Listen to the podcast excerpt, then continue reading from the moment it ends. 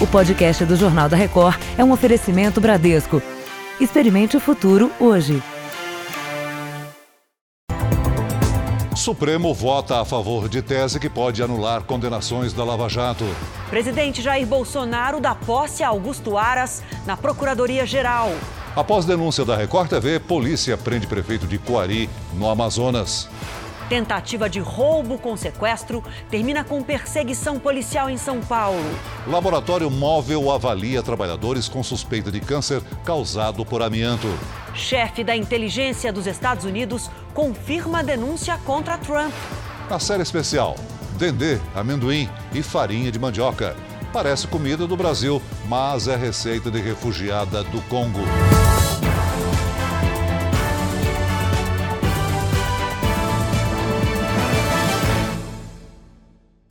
Oferecimento Bradesco. Experimente o futuro hoje.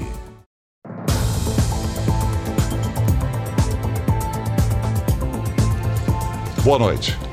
Começamos essa edição do Jornal da Record com a decisão do Supremo Tribunal Federal de acatar o recurso de um réu da Lava Jato que pediu a anulação da sentença por corrupção e lavagem de dinheiro com base em outra decisão do Supremo que anulou a condenação do ex-presidente da Petrobras, Aldemir Bendini. A votação começou na quarta-feira. Hoje foi formada a maioria a favor da opinião de que réus delatados devem ter prazos maiores para as alegações finais.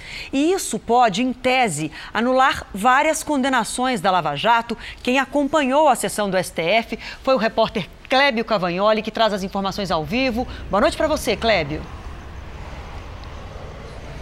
Boa noite, Adriana. A você, ao Celso, a todos. Foi uma votação longa, viu, Adriana? O Supremo chegou à maioria de seis votos a três para que o réu delatado seja ouvido depois do delator na fase final do processo. É importante a gente lembrar nessa questão que na próxima quarta-feira é que o Supremo vai decidir em que casos essa tese poderá ser aplicada.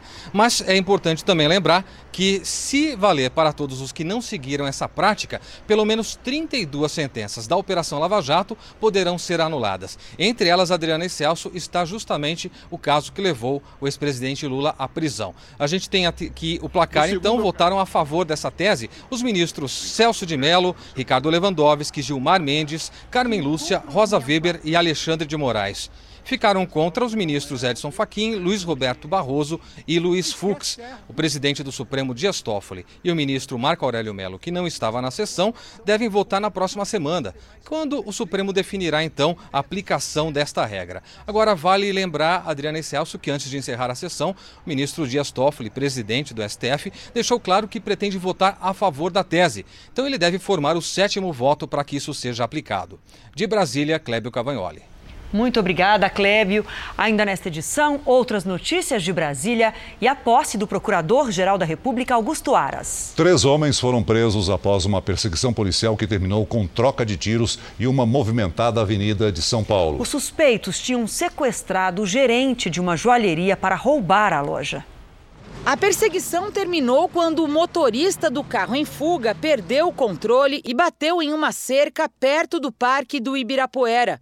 Os criminosos ainda trocaram tiros com a polícia e um deles foi baleado sem gravidade. Toda a ação aconteceu pouco depois das nove da manhã. A quadrilha sequestrou o gerente da joalheria quando ele saía de casa para o trabalho. Os criminosos estavam em dois veículos e cercaram o carro da vítima. Os assaltantes prenderam um falso explosivo no corpo do gerente e o obrigaram a vir até a joalheria para buscar cerca de 200 mil reais em joias e relógios. Eles disseram quais peças da loja queriam e aguardaram aqui do lado de fora. A vítima tinha um celular pendurado nela, dela no pescoço e com esse celular ela fazia o contato o tempo inteiro com os criminosos. Ocorreu que quando ele saiu da joalheria, esse telefone acabou perdendo a linha. E nisso os bandidos perceberam aí que tinha alguma coisa errada e acabaram se evadindo do local. A polícia diz que já monitorava a quadrilha e por isso conseguiu perseguir os assaltantes que fugiram sem as joias. Os suspeitos estudavam a rotina do gerente da joalheria havia ao menos uma semana. Uma quadrilha de tráfico internacional de drogas foi presa hoje pela Polícia Federal. Os suspeitos usavam funcionários de aeroportos para despachar cocaína em voos para a Europa. A suspeita de envolvimento de funcionários surgiu há quatro meses depois que a Polícia Federal apreendeu 34 quilos de cocaína no aeroporto de Confins, região metropolitana de Belo Horizonte. O destino era Lisboa, Portugal. Os suspeitos enviavam malas com drogas a partir de Minas e São Paulo. Segundo a investigação, a mala com entorpecente era despachada no check-in doméstico das companhias aéreas. Mas na área interna do aeroporto era desviada por um funcionário e colocada diretamente em um avião que faria um voo internacional.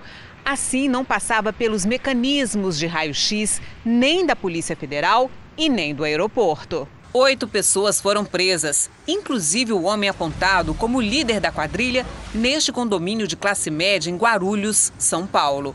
As outras sete prisões foram em Minas.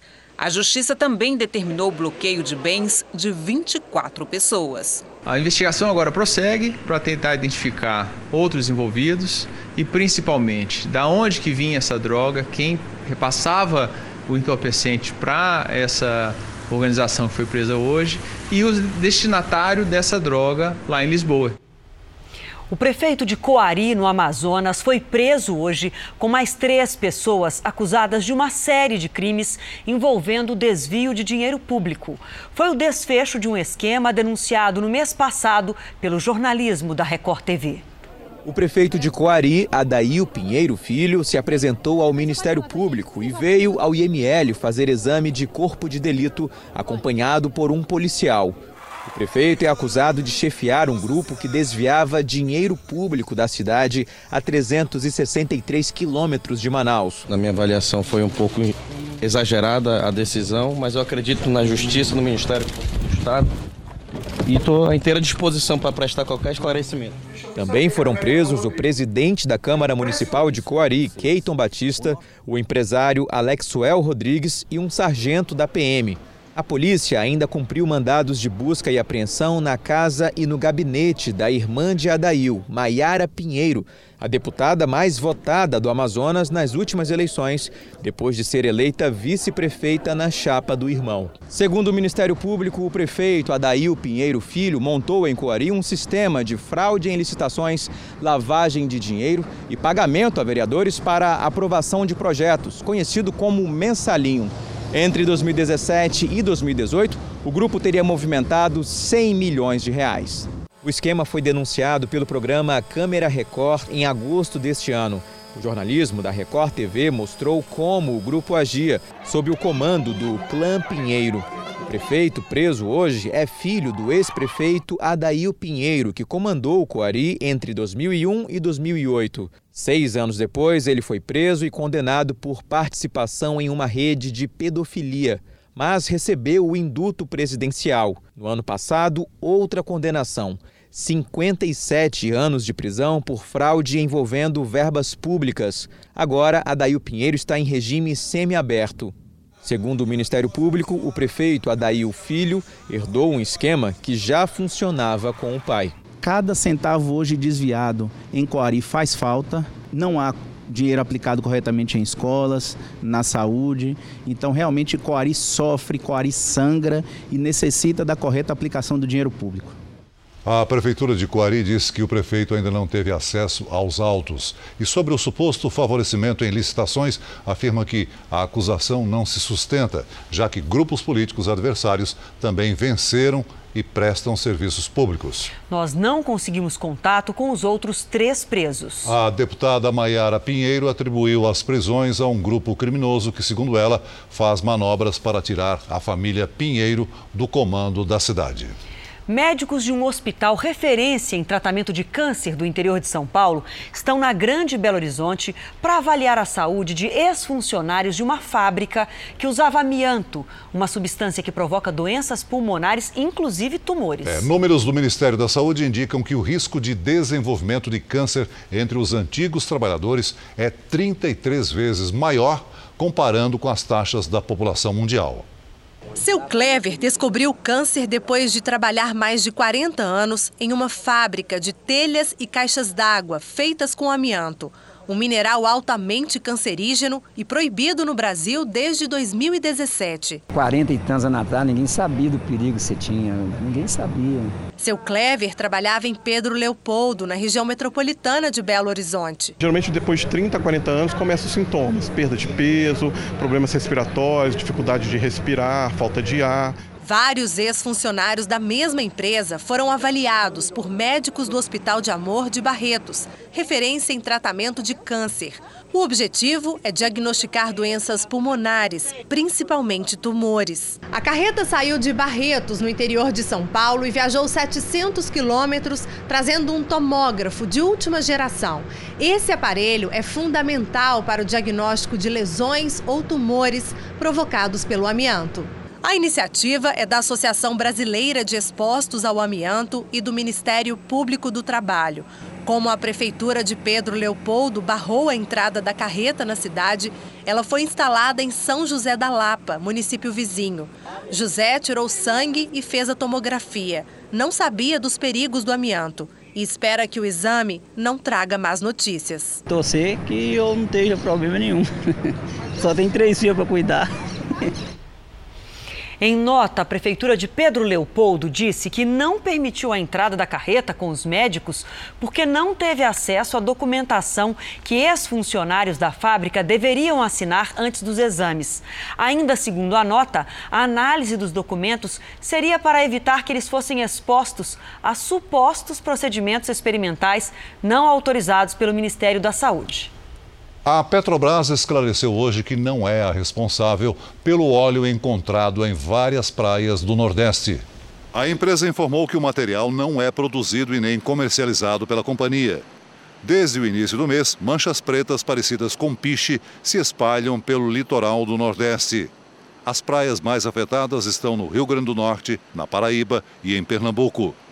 Técnicos da Marinha e do Ibama analisam o material. O Ministério Público Federal investiga se é um crime ambiental causado por alguma embarcação. O chefe da inteligência americana depôs no Congresso dos Estados Unidos. Ele defendeu o funcionário que fez a denúncia que pode levar o presidente Trump ao impeachment.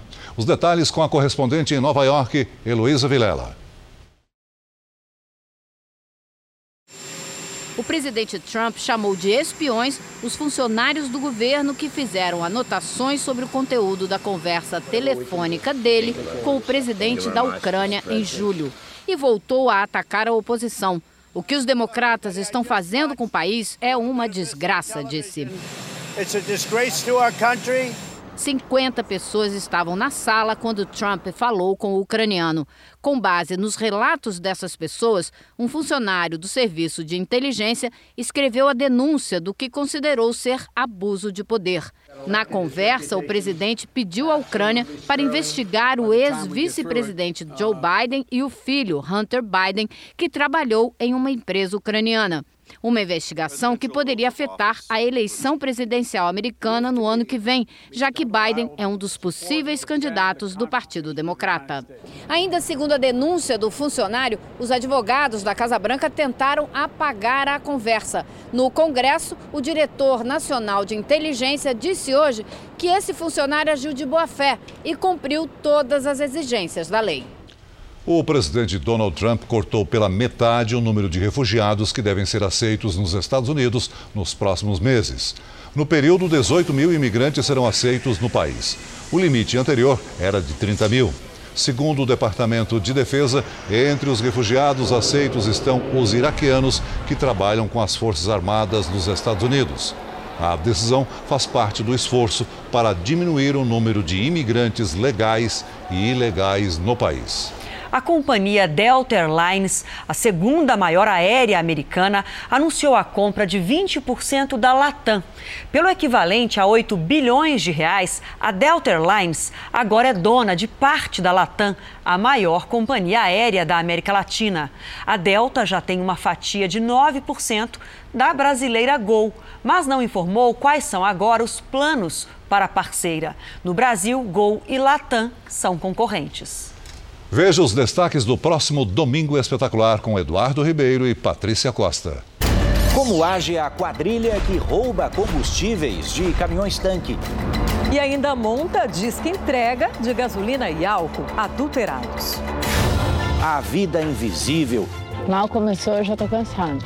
Mariana Weicker sente na pele a rotina das mulheres que recolhem lixo nas ruas. Nas montanhas dos gorilas, Álvaro Garneiro fica cara a cara com o maior primata do mundo. Menos de dois metros do líder. É no domingo espetacular, depois do faro. A gente se vê. Veja a seguir: chuvas interrompem a seca e ajudam o combate às queimadas na região centro-oeste. E ainda hoje, na nossa série especial, azeite de dendê, pasta de amendoim, couve, os ingredientes da comida do Congo, servida por refugiados aqui no Brasil.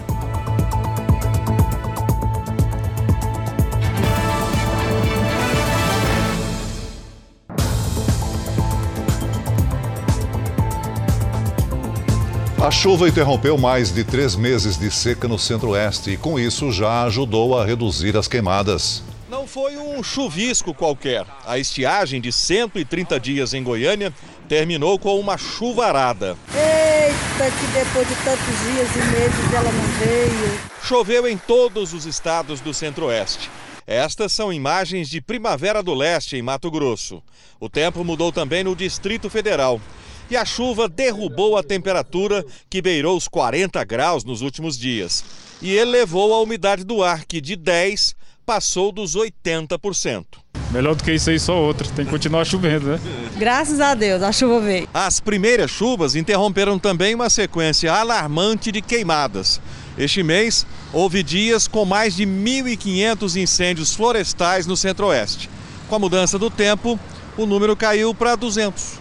Mas os bombeiros alertam: a chuva não apaga definitivamente o risco de fogo. É necessário que os cuidados com a vegetação permaneçam mesmo e que essa prática do fogo não seja utilizada ainda porque tem muita vegetação desidratada e que é muito fácil queimar. E a meteorologia avisa que a chuva ainda não chegou para valer. Calor e baixa umidade do ar devem voltar nos próximos dias. Ô chuvinha esperada, hein? E ela avançou também pelo sudeste e já chegou a Minas Gerais. No Rio de Janeiro, choveu hoje mais da metade do esperado para todo o mês. Lidiane, boa noite para você. A primeira semana da primavera, então, termina com chuvarada no sudeste, é isso? Bem molhada, viu, Adriana? Boa noite para você, para quem nos acompanha aí do outro lado também. A umidade na região central do Brasil ajuda na formação de mais nuvens de chuva amanhã.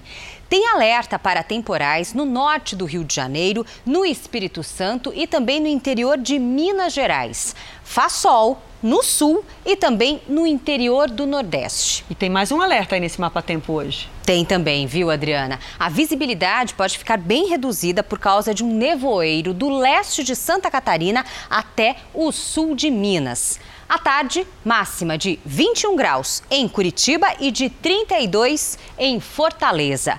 Em Natal e em Palmas, faz sol, com 29 e 36 graus. Em Vitória e no Rio de Janeiro, risco para deslizamentos com máxima de 27 e de 22 graus. E tem mais Minas Gerais no Mapa Tempo. Não sou eu que estou fazendo lobby, são os mineiros que estão participando. Olha, hoje de uma cidade que eu acho que nunca apareceu aqui no nosso mapa, que é São João do Oriente. O Leonardo quer saber como é que fica lá. E de Araguari é o Márcio, que quer saber a previsão para Araguari. Trem muito bom, viu, Vamos Adriana? Lá. Vamos lá. Olha só, Márcio em Araguari, sol e pancadas de chuva com 30 graus. Já em São João do Oriente, Leonardo, a semana vai terminar com 28 graus, mas com alerta para tempestades, viu? Cuidado por aí, protejam-se. Bom, em Brasília, se chover, vai ser aquela chuvinha bem leve, máxima de 31 graus. São Paulo vai fazer mais uma vez jus à fama de terra da garoa, com algumas aberturas de sol. E à tarde, 21 graus dia ainda chechelento por aqui. Mas garoinha boa hoje de é, manhã, tá? fresquinho. Participem todos, hashtag você, você no, JR, participem de todo o Brasil. Obrigada, aí, Até amanhã. Dois técnicos ficaram desempregados hoje no Campeonato Brasileiro. Cuca pediu demissão no São Paulo. Rogério Ceni deixou o Cruzeiro. Após seis semanas e oito jogos, Rogério Ceni não é mais o técnico do Cruzeiro.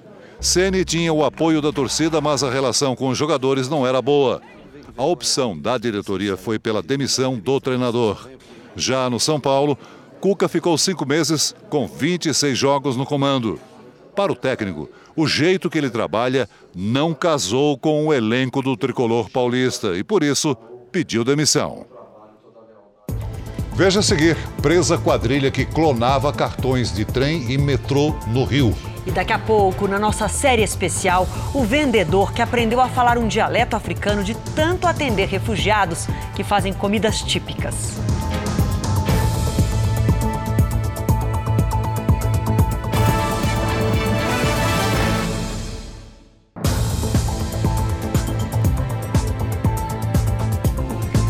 A Polícia Federal afirmou que presos tiveram a ajuda de advogados para ordenar e executar os ataques que acontecem há quase uma semana no Ceará. Hoje, seis mandados de prisão foram cumpridos, mas cinco deles foram contra homens que já estavam atrás das grades.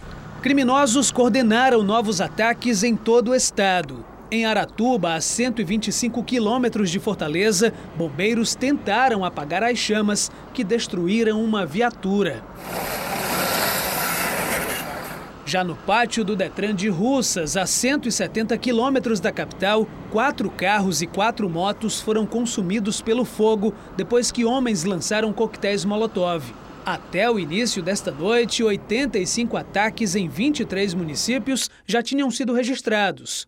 Em Maracanaú, na região metropolitana, pelo menos 10 homens atacaram um caminhão caçamba. Ao tentar apagar o fogo, o motorista sofreu queimaduras em quase 50% do corpo.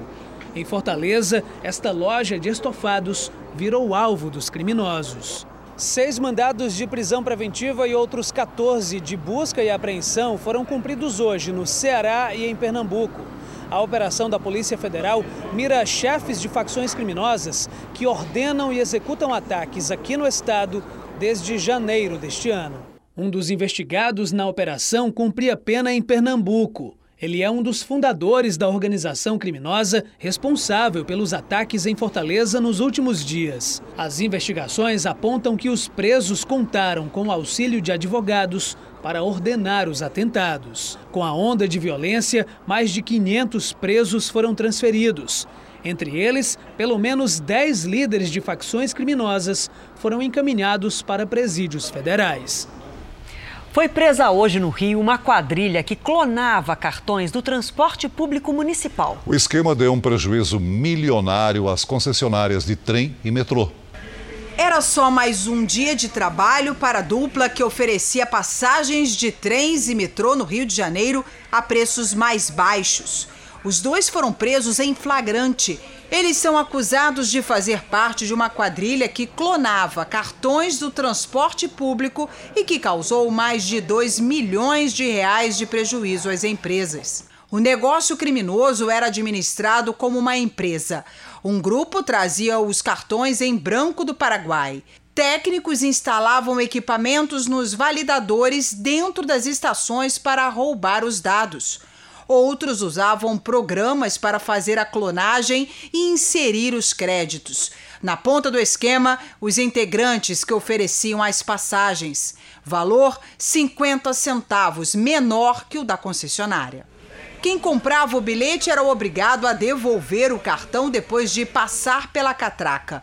A quadrilha chegou a roubar e até destruir equipamentos para obrigar as empresas a trocar os aparelhos.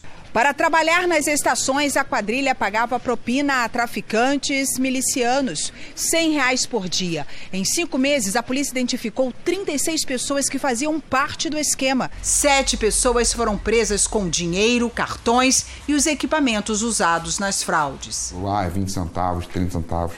É uma economia que ela faz, mas é um prejuízo que ela causa a todo o sistema de transporte público. Vamos ver agora aqui no telão números do Banco Central que alterou a previsão para o desempenho da economia do Brasil neste ano. O crescimento do PIB, Produto Interno Bruto, que é a soma de todos os bens e serviços produzidos no país, passou de 0,8 para 0,9%. Uma pequena mudança, mas apesar dessa revisão, o cenário ainda é de desaceleração da economia, isso porque no ano passado o PIB cresceu 1,1%. Augusto Aras tomou posse hoje como Procurador-Geral da República. O presidente Jair Bolsonaro destacou que espera um Ministério Público independente e responsável. Um dia após ter o nome aprovado pelos senadores, Augusto Aras assinou o termo que o conduz ao cargo mais alto do Ministério Público. Reafirmo a todos o nosso dever que haverei de cumprir de forma democrática buscando na Constituição Federal a conduta necessária para que o Brasil encontre o seu caminho, não somente no combate à criminalidade, mas também possa induzir políticas públicas, econômicas, políticas públicas, é, sociais, de defesa das minorias, e, acima de tudo, que tudo se faça com respeito à dignidade da pessoa humana. Aras tem pressa para dar início aos trabalhos à frente da Procuradoria-Geral da República. Parte da equipe que atuará ao lado dele já foi definida. Pelo menos sete nomes serão publicados no Diário Oficial da União desta sexta-feira. Entre eles, o de José Bonifácio Borges de Andrada, que responderá como vice-procurador-geral da República. Augusto Aras é o primeiro procurador-geral da República a assumir o cargo em 16 anos, sem ser aprovado na lista tríplice, indicada pela categoria. Mas o presidente Jair Bolsonaro fez questão de ressaltar que o novo procurador não é governo e que ele atuará com a Constituição Federal numa mão e a bandeira do Brasil na outra, com total independência. A responsabilidade dele é enorme porque muita coisa de interesse do nosso querido Brasil passa pelo Ministério Público. E nós sabemos da importância desse, desse órgão nos destinos da nossa nação. Antes da agenda oficial, o presidente Jair Bolsonaro fez exames de sangue e ecografia abdominal, revisão da última cirurgia. No fim do dia, participou do lançamento do Projeto Nacional dos Surdos, no Palácio do Planalto. Aprovar um projeto no Congresso muitas vezes depende da atuação das frentes parlamentares. Elas representam diversos setores da sociedade e reúnem deputados e senadores de partidos diferentes. Discursos inflamados na tribuna. Precisamos dar o mínimo de segurança para quem, quem está na zona rural, abandonado à própria sorte. Temas de relevância passam horas, dias meses em pauta sendo discutidos. Nós, como bancada evangélica, temos o compromisso e a responsabilidade de proteger os pequenos e os necessitados. Enquanto as sessões acontecem, seja nas comissões ou até mesmo aqui no plenário, nos bastidores existe uma costura política e uma articulação forte para conseguir apoio. Neste momento, entram as frentes parlamentares. Convencer as lideranças desses grupos é importantíssimo, pois no momento da votação, a ajuda de uma frente parlamentar amplia consideravelmente o placar. Um único grupo apoiando determinado tema pode trazer de uma vez só quase 300 votos. As frentes parlamentares funcionam no Congresso como uma representação de vários setores da sociedade. Para formalizar uma frente parlamentar, é necessário que haja a adesão de pelo menos um terço de todo o parlamento. Na do agronegócio, por exemplo, são 270 integrantes, sendo 39 senadores e 231 deputados. Aqui na frente parlamentar, nós temos condição de discutir com absoluta unidade. Nós temos condição de discorrer sobre a reforma tributária e saber qual é a vírgula que nos causa problema. Não fosse a frente, como faríamos isso? Íamos votar certamente com poucas informações, com a maioria, a maioria dos assuntos votados na Câmara. Outra frente parlamentar expressiva no Congresso é a evangélica. A bancada cresceu bastante e hoje tem 203 integrantes. São 195 deputados e 8 senadores. E teve papel fundamental na aprovação do texto da reforma da Previdência. É uma bancada muito importante porque, além de ela ser numericamente expressiva, ela tem uma influência positiva no parlamento que quando a gente defende a causa da família, da vida, da liberdade de expressão, é, da segurança pública, da corrupção, anticorrupção, a gente termina agregando muitas pessoas que olham para a frente parlamentar evangélica e dizem se a causa deles é essa, é uma causa boa, porque a prioridade deles é a vida e a família. A bancada da Segurança Pública, também conhecida como a bancada da bala, tem 305 deputados e diz que o próximo desafio será votar o pacote anticrime. A Frente Parlamentar de Segurança a gente utiliza tanto para votação nas comissões, que a gente aciona os deputados integrantes para ir ajudar a votar, a aprovar projetos, ou para rejeitar projetos. Para nós é importantíssimo a gente já saber quem são os deputados alinhados com os nossos propósitos da Frente Parlamentar. Empoderamento ou agressividade? Na sociedade moderna, muitas mulheres confundem uma coisa com a outra e se tornam autoritárias. A novela Topíssima fala desse assunto. Uma mulher de meia idade, extremamente vaidosa e obcecada pela aparência. Ansiedade é péssimo para colágeno, minha filha. Faz evaporar da pele. É Lara, papel da atriz Cristiana Oliveira na novela Topíssima. O temperamento agressivo é uma das marcas da personagem. Ela sempre quer ser o centro das atenções. Eu não quero que os meus convidados comam cocovan com colher de plástico, né? E olha, ai de quem usar o meu faqueiro de prata para matar o coleguinha, hein? Ela é insegura o tempo todo. As próprias atitudes dela mostram isso, né? Uma pessoa que quer o tempo todo se mostrar é, acima de tudo, acima de todos, é porque no fundo é insegura. Porque se ela fosse segura da personalidade dela, segura das, das atitudes dela, segura dos sentimentos dela, eu acho que ela teria mais leveza. Refém de procedimentos estéticos, Lara nunca está feliz com os relacionamentos, nem consigo mesma. A relação com as filhas, Sofia e Andréia, é distante e nas conversas sempre há uma provocação. Tá doente? Não tem nada não com a minha saúde. Hum.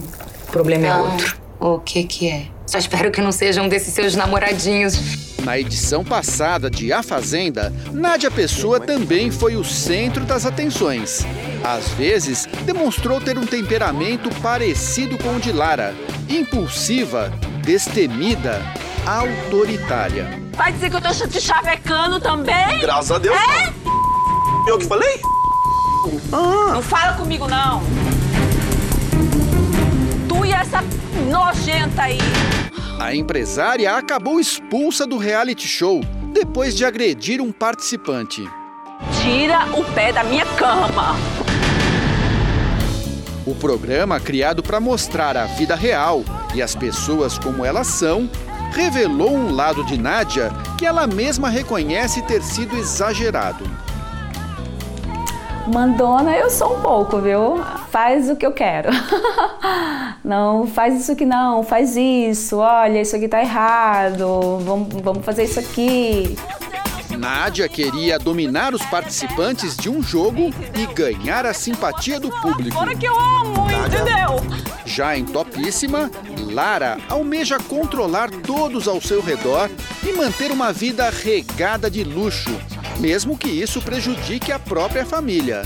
Um problema comum nos dias de hoje, segundo a diretora de conteúdo Cristiane Cardoso.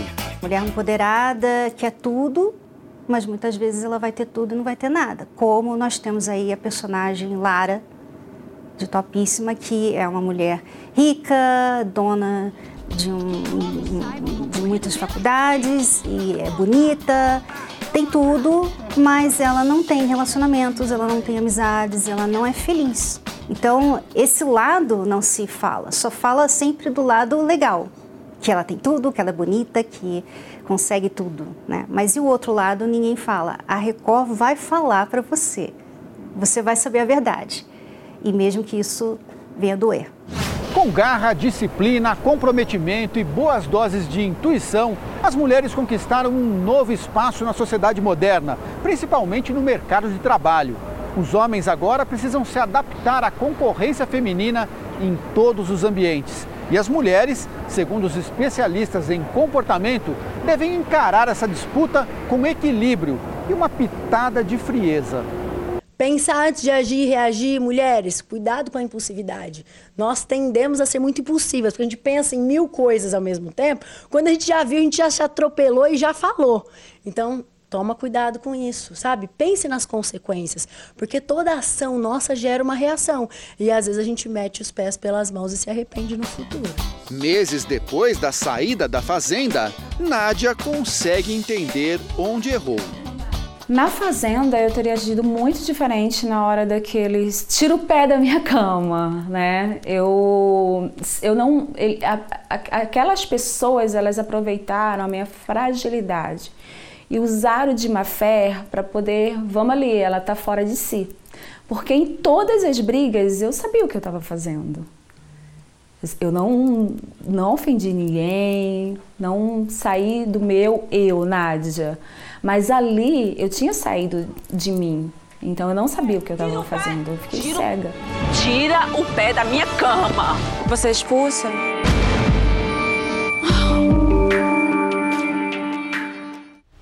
Nessa época do ano, as baleias francas se reproduzem no litoral de Santa Catarina. Hoje, pesquisadores fizeram um sobrevoo na área e constataram que houve uma queda no número de baleias. O helicóptero decolou cedo e percorreu todo o litoral sul de Santa Catarina. Especialistas fizeram a contagem e a identificação das baleias pelas calosidades na cabeça. Funciona como se fosse uma impressão digital. E graças a essa fotoidentificação a gente consegue ver se a baleia está vindo, consegue entender melhor essa dinâmica migratória da, da, espécie. A área de proteção se estende por 130 quilômetros. É como um berçário natural. Todo ano, as baleias francas deixam a Antártida e vêm em busca de águas mais quentes para ter seus filhotes. Durante o voo, os pesquisadores avistaram 52 baleias na área de proteção ambiental. É bem menos que no ano passado, quando foi registrado um recorde de 273 baleias. Uma queda que pode ser consequência das mudanças climáticas. Pode estar relacionado ao aquecimento global que acaba desequilibrando a quantidade de alimento que as baleias têm, dificultando a, a gravidez, por exemplo, da fêmea. Se ela não tem muito alimento, ela deixa de engravidar, ou ela engravida e vai ter o seu filhote numa área reprodutiva mais próxima da área de alimentação. Na semana passada, a Justiça Federal liberou o turismo embarcado para a observação de baleias no sul do estado. Os passeios estavam proibidos desde 2012 depois que ambientalistas denunciaram que poderiam estressar os animais. Novos estudos de impacto ambiental teriam demonstrado que a atividade pode ser exercida de forma segura. Os barcos voltam a operar na próxima semana. E agora, na nossa série especial, você vai conhecer a história da mulher que fugiu do Congo com os três filhos, escondida no porão de um navio. Ela achou que iria para a Europa, mas desembarcou em Santos, litoral de São Paulo. Sylvie é uma entre milhares de refugiados que recomeçam a vida no Brasil preparando comidas com sabores surpreendentes. É, hoje é, vamos fazer uma receita de pasta de amendoim com couve e manteiga. É uma receita bem típica do Congo.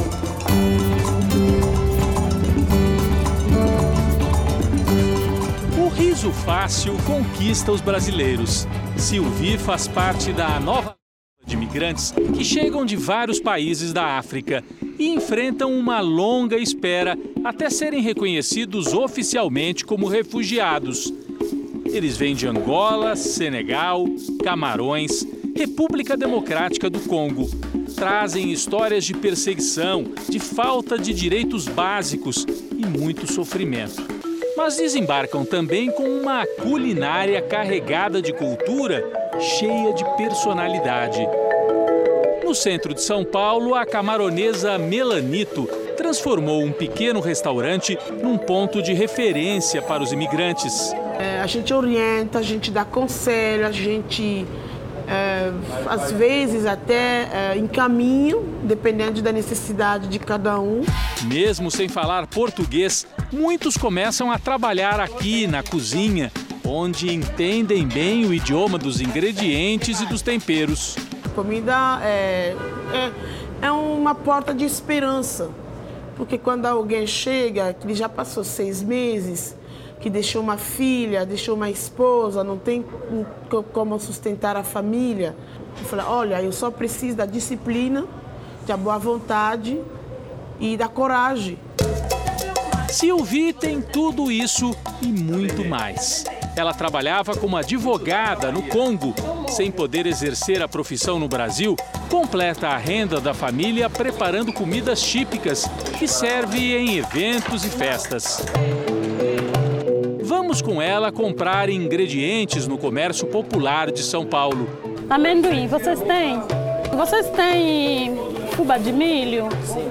Então, dendê, amendoim, e farinha. farinha. Aí no dia que eu cheguei no Brás, e que eu achei azeite de dendê, eu me senti em casa. Pronto, parece o Congo. Aí eu falei, ó, oh, tô no Congo. Quanto que é o bacalhau?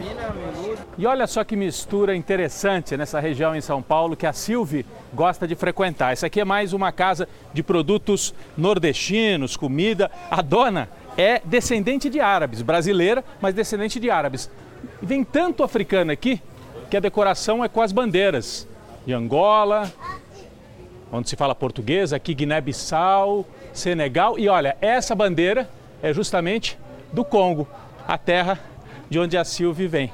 E aqui ela consegue falar na língua africana. Os vendedores acabaram aprendendo a conversar na língua do Congo. É fubá de milho, farinha de mandioca, pasta de amendoim, azeite de dendê, todos os tipos de feijões. Você sabe falar isso tudo em lingala? Sim. Tá, então vamos ver. Madesse apande, madesse jone, madesse vasodá, maçã, moana, mafutambira, macaiá, bumbi, cabinza, o cara é bom, hein? O cara é bom. A gente não fala mais em português aqui. É, se sente em casa. Se casa. A República Democrática do Congo é uma ex-colônia belga que já foi conhecida como Zaire. Tem um território imenso e uma longa história de lutas internas. Na Guerra Civil entre 98 e 2003, quase 6 milhões de pessoas morreram. Os confrontos voltaram a se intensificar nos últimos anos, provocando o deslocamento de mais de 5 milhões de congoleses. Para a ONU, o país vive um quadro de emergência, uma das situações humanitárias mais difíceis no mundo e com pouca atenção da mídia no Ocidente. O marido de Sylvie trabalhava numa casa de câmbio em Kinshasa, capital do Congo. Em São Paulo, é auxiliar de cozinha num restaurante. Ele veio para cá depois que foi preso por perseguição política. Conseguiu escapar da cadeia e teve que fugir do país às pressas. Com medo de retaliações, Sylvie embarcou logo depois num navio com as crianças. Pensou que ia para o hemisfério norte. E depois de tanto tempo de viagem, escondidinho no porão do navio, eu fiquei cansada. Aí eu queria descer no qualquer lugar. Aí, nesse lugar que eu desci, que eu desembarquei no, do navio, entrei no carro. Onde era? Não sei até hoje. Mas as pessoas falam que era Santos, a praia mais perto daqui. De Santos, Silvia e os filhos conseguiram carona até a capital paulista. E aí veio outra surpresa. Quando aguardava atendimento na ONG que acolhe refugiados, ela ouviu a assistente social chamar o nome do marido. E naquela época também eu não sabia que ele estava aqui. E aí vocês se encontraram por acaso? Como é que foi esse encontro? Esse encontro foi. Mas o destino. Na cozinha de casa, Sylvie prepara um cardápio variado. Couve refogada na manteiga, com molho de tomate, pasta de amendoim e um toque de dendê, que enche a casa com um cheiro forte e delicioso. Um dendê que dá mais gosto nas nossas comidas. Ao mesmo tempo, ela cozinha o fufu, que lembra o nosso angu. De repente, o preparo avança para o quintal é aqui que o peixe vai ser assado, na brasa, a moda do Congo. A gente lá no Congo mora no, no quintal grande, de família grande. A cozinha é assim fora, é, A né? cozinha é fora, fora mesmo. Então o peixe vai ser aqui. O peixe vai ser aqui. Uma hora depois, a comida está servida. Bom, a Silvie terminou o preparo. Ela convidou a gente para um almoço aqui. O marido, o Jean, a amiga Fiona, que é holandesa, e a cunhada dela, né? A Maria, né? É a Maria. É a Maria. Todo mundo morando aqui, um monte de imigrantes morando no Brasil e a comida tá com uma aparência deliciosa, um cheiro muito bom. Agora você pode. Servir, por favor, que foi me dando uma vontade de experimentar, principalmente a couve com amendoim e dendê. Amendoim. E dendê, vamos ver. E aí eu percebo que sou o único que vai comer com garfo e faca. Muitas pessoas que hum, nunca viu uma pessoa comer na mão. Eles falam muito, mas a gente já tem jeito. Aí a gente também não fica com aquela vergonha de não comer na mão, é nosso costume. Você aqui na minha casa, vocês estão no Congo. E será que eles sonham em voltar para lá? Não, eu vou, não vou voltar pro Congo. Eu tô com saudade do Congo. Eu acho lá para frente a gente vai ver como visitar de novo o Congo. Por enquanto o Congo tá aqui, né? A comida, Isso, a a companhia. companhia, o Congo tá por aqui ainda. O Jornal da Record termina aqui. Você pode assistir a edição de hoje na íntegra no Play Plus. E à meia-noite e meia tem mais uma edição do Jornal da Record com Sérgio Aguiar. Fique agora com a Fazenda ao vivo com o Marcos Mion. A gente volta a se encontrar amanhã aqui no JR. Até lá. Boa noite, até amanhã.